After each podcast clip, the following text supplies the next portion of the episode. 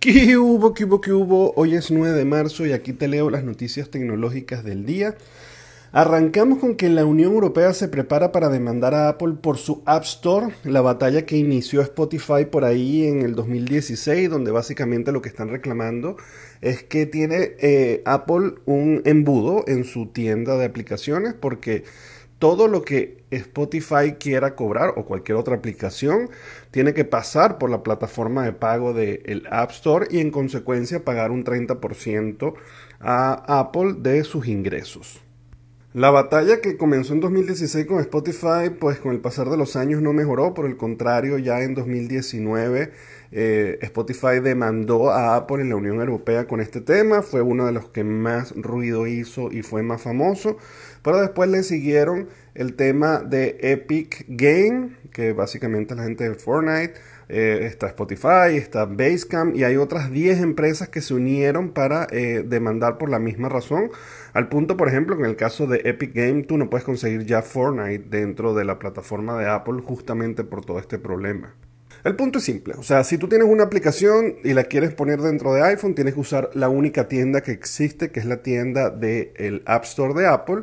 Y si tú quieres cobrar algo, tú no le puedes ofrecer a tus usuarios posibilidad de cobrar por fuera o incluso si es multiplataforma, no lo puedes hacer por fuera, sino tienes que entrar dentro del embudo de Apple y Apple te quita un pedazo de eso. Es decir, que Apple tiene como una especie de... Eh, de impuesto a, a, las tiendas donde, ok, tú quieres tener, si es gratis, bien, pero si tú cobras, yo te quito un pedazo, siempre. Aunque yo no haga nada, porque al final Apple ya no está haciendo nada, lo que está es permitiéndole la posibilidad de que sus usuarios eh, puedan tener una aplicación.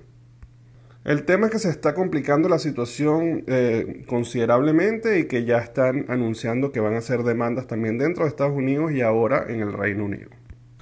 Por otro lado, Twitter está trabajando en una opción, ya que no tienen la opción para editar, están sacando una opción que es lo que llaman deshacer el envío. La verdad es que mm, yo no entiendo mucho el sentido de esto porque, a ver, hoy en día si tú envías una, un tweet y quieres corregirlo, no lo puedes corregir, no puedes editar un error ortográfico, no puedes incluso agregar una foto que se te olvidó.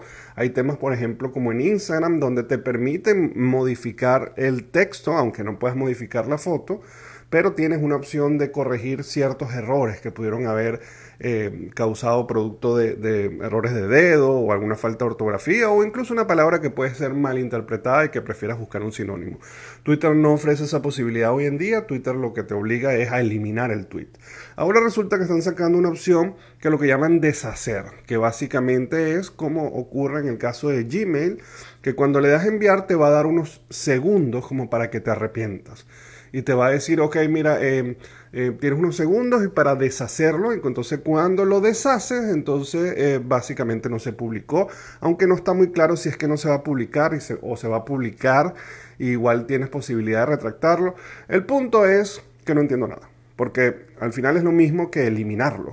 Por, pues no es una posibilidad de editar. La mayoría de las veces uno cuando publica un tweet del cual eh, quisieras corregirlo, no te das cuenta en ese momento, ni siquiera en segundos. Te vas a dar cuenta con la reacción de las personas que te empiezan a decir que eso faltó esto, faltó lo otro. Entonces, ¿qué sentido tiene eh, realmente hacerlo así? Pero bueno, muchas cosas no tienen sentido, igualito lo hacen. Veremos qué pasa. Al final esto es simplemente una especie de rumor o filtro yo no creo hoy en día en, los filtros, yo creo que esto todo lo hacen estratégicamente para, en la mayoría de los casos, por, por lo menos, para ver la reacción de las personas, a ver cómo lo toman, a ver qué lo dicen y entonces si ven que es bueno, pues lo sacan y si ven que no, lo corrigen. Veremos qué pasa con esto y a ver si hay alguien en Twitter que está escuchando al gordo en el baño y que gracias al gordo en el baño lo cambia. Veremos. Bueno, señores, ya saben que me pueden conseguir en todas las redes sociales, incluso en Twitter, como arroba el gordo circuito. Y se pueden suscribir al canal de YouTube o de Spotify para que reciban todo esto todos los días. Nos vemos mañana. Bye bye.